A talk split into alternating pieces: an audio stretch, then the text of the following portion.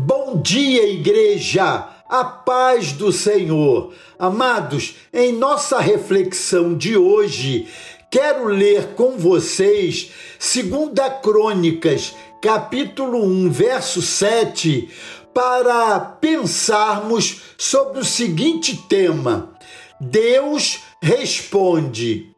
Diz assim o nosso texto: Naquela mesma noite, Deus apareceu a Salomão e lhe disse: Pede o que queres que eu te dê. Essa palavra está naquele contexto quando Salomão pede a Deus sabedoria. Temos a mais absoluta convicção que Deus responde às nossas orações. Essa certeza nos inspira confiança.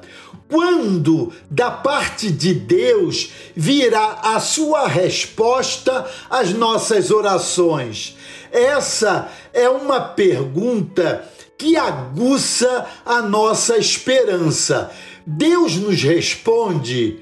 Nos Salmos, a pergunta recorrente é: Até Deus eterno? Sabemos que o salmista se mostrava desejoso de obter essa resposta. Será que há padrões de respostas na Bíblia para as nossas súplicas? É uma pesquisa interessante a se fazer.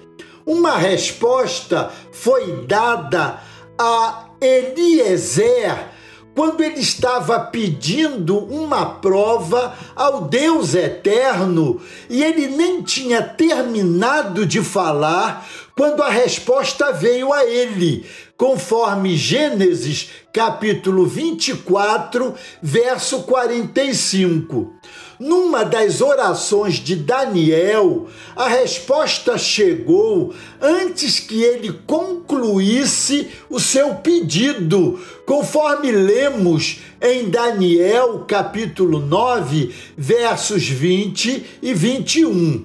Esse é o padrão que desejamos quando dirigimos as nossas orações ao nosso Deus.